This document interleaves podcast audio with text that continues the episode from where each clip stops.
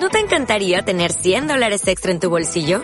Haz que un experto bilingüe de TurboTax declare tus impuestos para el 31 de marzo y obtén 100 dólares de vuelta al instante.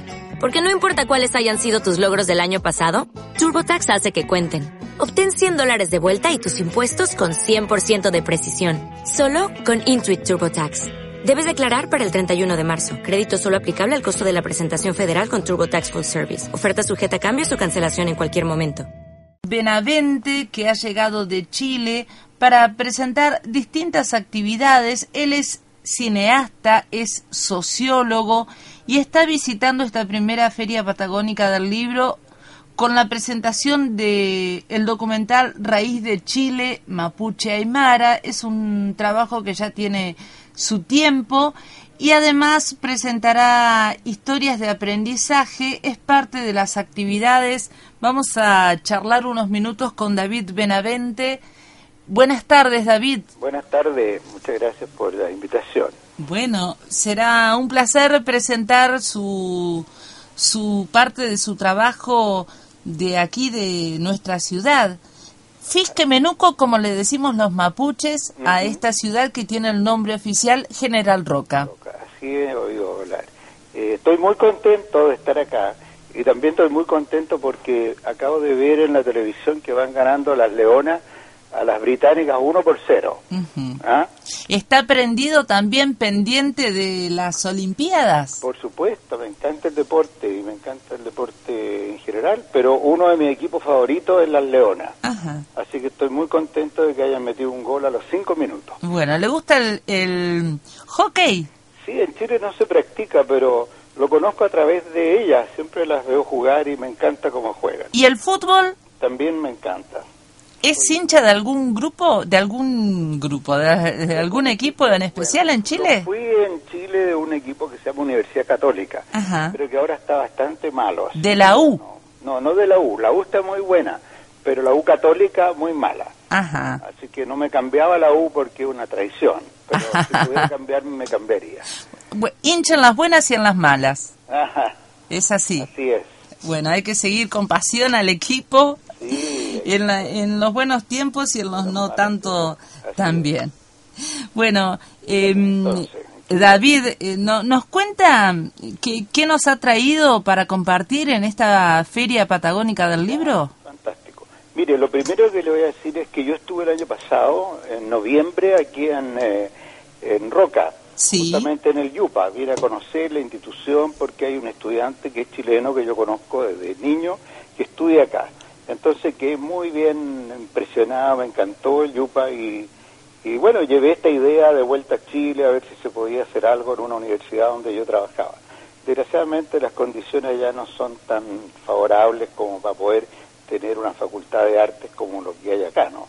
Así que por esa razón ellos supieron de mi trabajo y ahora que se hizo esta feria, primera feria del libro aquí en, en Roca, eh, me invitaron me invitaron a, la feria y también a un seminario que se llama un seminario de dramaturgia creativa.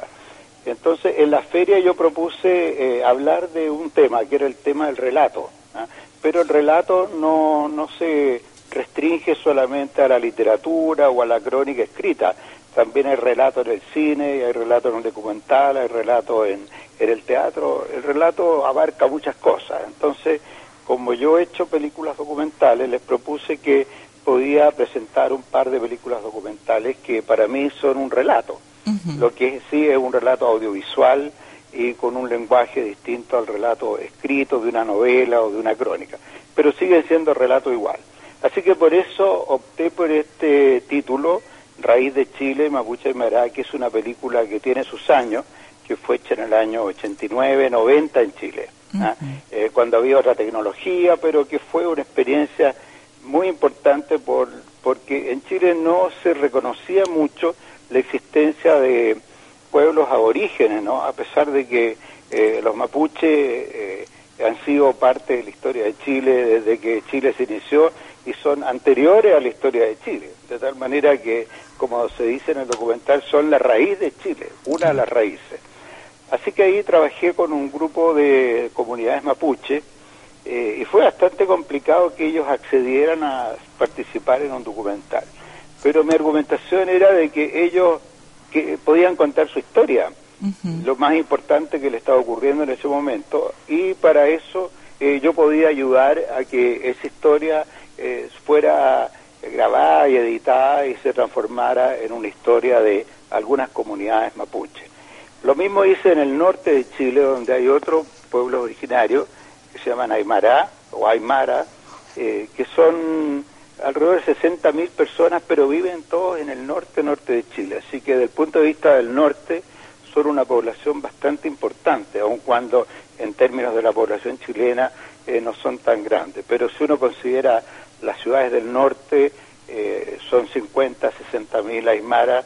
Entonces se me ocurrió hacer una película tomando algunas comunidades aymara y otras mapuche e intercalar unas con otras. Esa es la gracia que tiene el documental. Claro. Déjeme decirle, em, David, que estamos realmente interesados aquí en la radio en charlar con usted unos cuantos minutos, porque em, los pueblos originarios es, uno de los ejes temáticos de, especiales de esta emisora y nos interesó y hemos marcado su participación en el programa de, de la feria justamente por este documental que nos trae, que usted dice tiene unos cuantos años, eh, bueno, se ha hecho en un tiempo, creo yo, esencial también para la conformación de lo que ha sido el concepto eh, de eh, nación mapuche, ¿no? A nivel internacional, justamente a partir del año 1989 y los primeros años de la década del 90.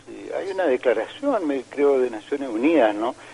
muy importante al respecto y la verdad es que hay personas que piensan en Chile, uno de ellos se lo voy a nombrar, que es el obispo católico de, la Araucanía, eh, que él está hablando ya que debería haber un pueblo dentro de Chile, un pueblo, que el pueblo mapuche adquiriera el carácter de un pueblo, ¿ah? eh, que está inserto dentro de un país que tiene una estructura, pero ellos verdaderamente son un pueblo. Eh, pero en Chile se quiso pensar que los mapuches eran eh, prácticamente campesinos pobres. A partir de la dictadura de Pinochet se empezó a decir que ellos no eran un pueblo, no eran una nación, sino que simplemente eran campesinos pobres. Pero hoy día, frente a los conflictos que se están produciendo en Chile, eh, en, muy cerca de acá, en la ciudad de Ercilla, que queda poco al norte de Temuco, ya el ministro de Desarrollo Social del actual gobierno dijo una cosa que me pareció, por un lado, irónica. Dijo, mire, yo ahora que conozco el problema, reconozco que este no es un problema de pobreza ni de simplemente educación, sino que es un problema de cultura, ¿no? Y ese es un avance muy importante eh, considerando que el gobierno actual es un gobierno de centro derecha y que siempre tomó estos pueblos originarios como una cosa insignificante, ¿no?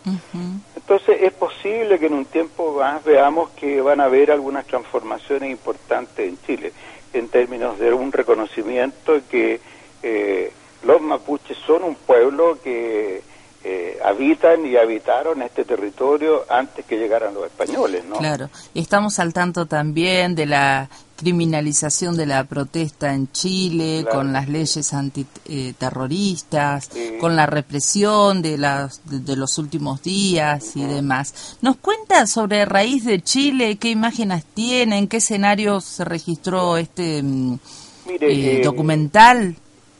Como le decía, eh, Raíz de Chile ocurre en, en, una región de la Araucanía, en, en cerca de Nueva Imperial y Carahue, pero también en el Alto Andino de Iquique, ¿no? O sea, a 4.000 metros de altura en comunidades aymaras. Eh, el nombre eh, Raíz de Chile eh, verdaderamente no se me ocurrió a mí. Lo que pasa es que una señora viejita, mapuche, estaba hablando y de repente en una entrevista que yo le estaba haciendo, que no estaba planificada, ella dijo, nosotros somos la raíz de Chile, ¿no? Nosotros somos un árbol eh, que está acá plantado desde antes que llegaran los españoles, antes que llegaran los chilenos, nosotros somos la raíz de Chile. Ese mismo concepto de alguna manera está presente, aunque no con ese lenguaje, en los Aymara, en el Alto Andino de Iquique, a más de 2.000 kilómetros de distancia de, de Nueva Imperial y de Carahue. Ellos nos decían, somos la raíz de Chile, pero decían, nosotros llegamos con la, con la llegada de los incas, y con la llegada de los españoles, nosotros salimos del territorio del Alto Perú y nos vinimos hacia el sur, ¿no? Y habitamos esta región, y esta región es parte de nuestro territorio, de nuestra nación. Por lo tanto, en cierta medida también son ellos raíz de Chile, ¿no? Eh, no solamente los españoles y otras migraciones son la raíz de Chile. Entonces, de ahí salió este concepto. Y otro concepto que también yo he empleado es la idea de salir adelante lo que vemos en el documental no son declaraciones ideológicas de líderes regionales o nacionales, aymaras o mapuches, sino que eh, de comunidades de base. Entonces a mí me interesó eh, y opté por trabajar a nivel de base, no a nivel de los líderes nacionales, cuyo lenguaje a veces es un poco abstracto y también eh, a veces sobre ideologizado y lo que descubrí en ambas comunidades eran como tres cosas fundamentales. La idea de cultura, de que si desaparece la cultura y la lengua eh, y las costumbres y la manera de ser, de, comer, etcétera, desaparece el pueblo. ¿ah? Y lo otro es un énfasis por salir adelante manteniendo esta cultura eh, frente a las dificultades del gobierno chileno de esa época, que era una dictadura donde eh, prácticamente se quería ignorar eh, la existencia de lo mapuche y convertirlo en simplemente un campesino pobre más. Eh, así que hay como tres conceptos ahí. Uno es la palabra, el lenguaje. ¿ah? en esa época no se reconocía que hubieran escuelas bilingües, hoy día ya hay. el otro concepto era, bueno, la tierra, la tierra y el agua, la tierra en el sur y el agua en el norte, ¿no? Sin agua en el norte la gente se muere nomás a 4.000 metros de altura. Está en, estaba ahí presente este, esta acción, este anhelo, este pensamiento que es profundo de salir adelante, ¿no? Pero salir adelante no cambiando lo que son, sino que profundizando lo que ellos mismos son, pero también entrando en un mundo más moderno, ¿no? O sea, no, no vi yo una un, espíritu de regresión, sino que más bien un espíritu de eh, desarrollar su cultura, pero de entrando a un mundo que tiene otras características como los tiene hoy día el mundo entero, ¿no? Eh, así que me pareció que fue una buena indagación, una, una investigación en que eh, quienes aportaron los datos fueron las personas que quisieron participar en la película, ¿no?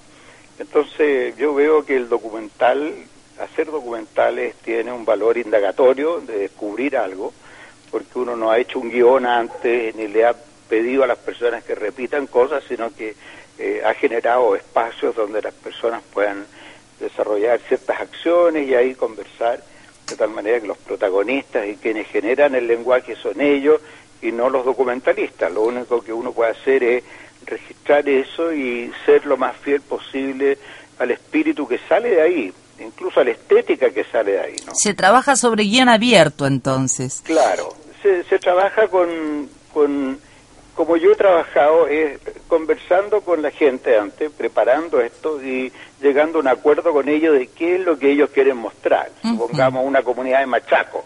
Entonces ellos quisieron mostrar, dijeron, mira, a nosotros nos interesa eh, participar en esto mostrando un, un festival cultural mapuche que se desarrolla los, todos los años aquí en, en este lugar, ¿ah? eh, una especie de, feria cultural. Entonces nosotros hicimos eso y vimos lo que ellos estaban presentando, habían algunas obras de teatro, algunas representaciones, comida, etcétera, y registramos todo eso y de ahí seleccionamos eh, dos o tres cosas que nos parecieron que eran las más significativas, ¿no? Eh, de tal manera que quienes decidieron eh, que nosotros filmáramos esa feria cultural eh, fueron los miembros de esa comunidad. ¿ah? entonces no hay un guion escrito, pero sí hay una, una pauta, una pauta de seguir y no simplemente ir a hacer cualquier cosa. Claro. Puesto que ellos no aceptan que llegue una persona con una cámara a firmar si no hay un acuerdo previo y un acuerdo previo donde ellos van a jugar un rol significativo y, uno va a ser un, un, como un transmisor de lo que ellos quieren hacer. Por supuesto que aquí hay una edición que le pertenece al autor y a las personas que hicieron el documental. Eh, nosotros no editamos el material con ellos, pero sí les mostramos el material una vez que estaba editado, a ver qué les parecía a ellos, para hacer algunas correcciones. ¿Y cómo resolvió eh, David el tema de, eh, del sonido, eh, la música, por ejemplo, para estas imágenes? Bueno, nosotros el sonido fuimos con un equipo que en esa época usábamos un sistema que era Umatic, ¿no? Y había que, que era bien pesado, bien grande, unas cámaras enormes. Entonces tuvimos un equipo de más o menos cinco personas que íbamos a estas, a estas eh, grabaciones y a estos registros y llevábamos un sonidista de cine ¿ah?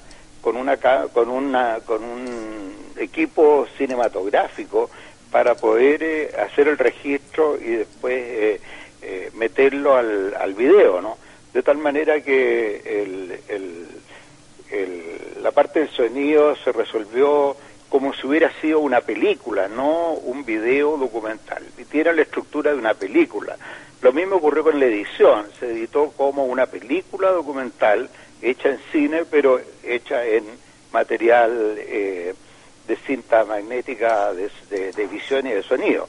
Así que nosotros no tuvimos mucho, mucho problema con eso, excepto que había ciertas cosas naturales, casi todo era al aire libre, era muy difícil entrar a una casa, aun cuando nosotros tuvimos autorización para poder entrar a un hogar y firmar algo que ocurría dentro de la casa eh, y eso se debió a la confianza que generamos en un periodo muy largo previo a la filmación. Yo tuve que viajar mucho, eh, trabajé a través de eh, organismos no gubernamentales, ONG en esa época, y fueron ellos los que me presentaron y yo pude conversar con ellos y irles proponiendo hacer esto.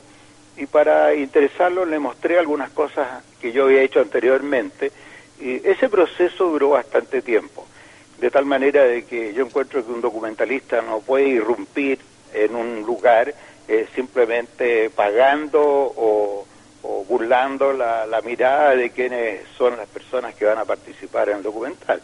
Así que ese es un punto de vista, a mi juicio, ético y estético también, porque en esa confianza nosotros logramos eh, que ellos nos dijeran, por ejemplo, eh, queremos filmar cómo se hace ciertos alimentos y esos alimentos, por supuesto, se hacen dentro de una casa, dentro de los aymaras. ¿ah?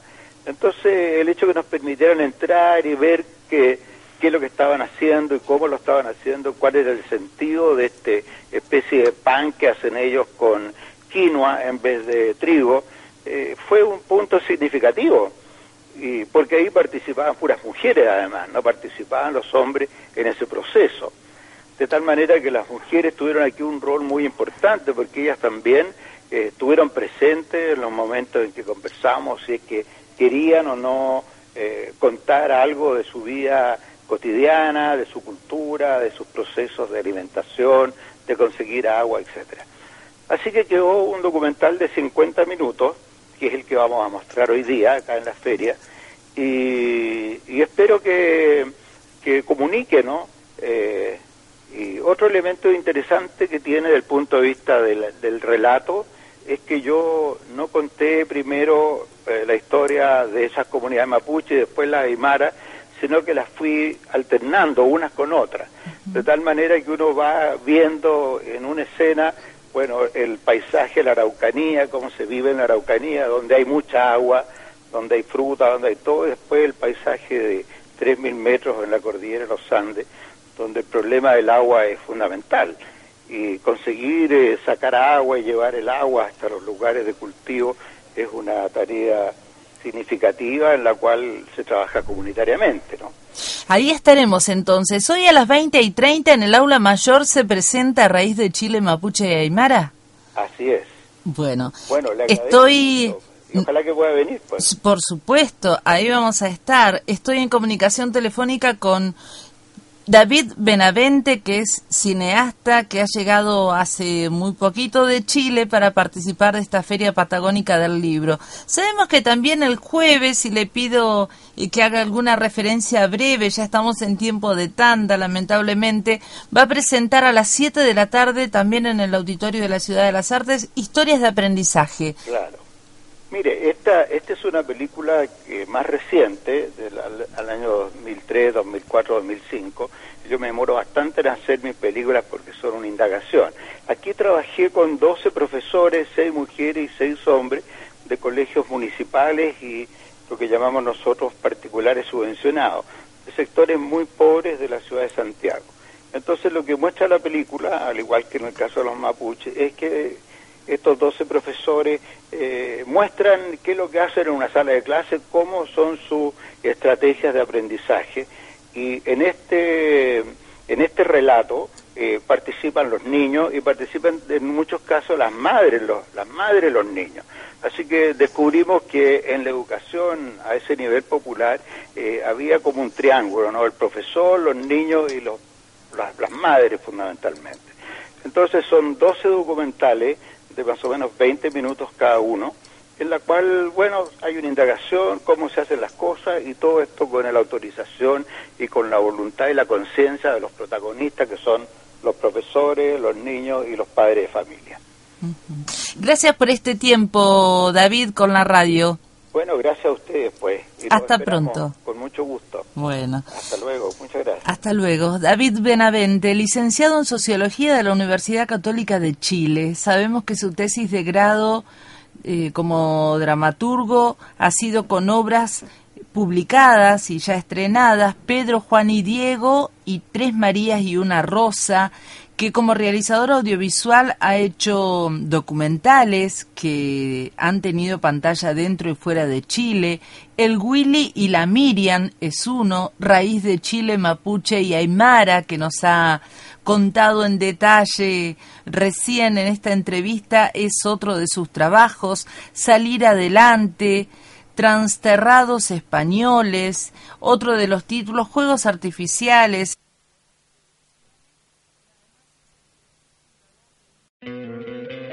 ¿No te encantaría tener 100 dólares extra en tu bolsillo?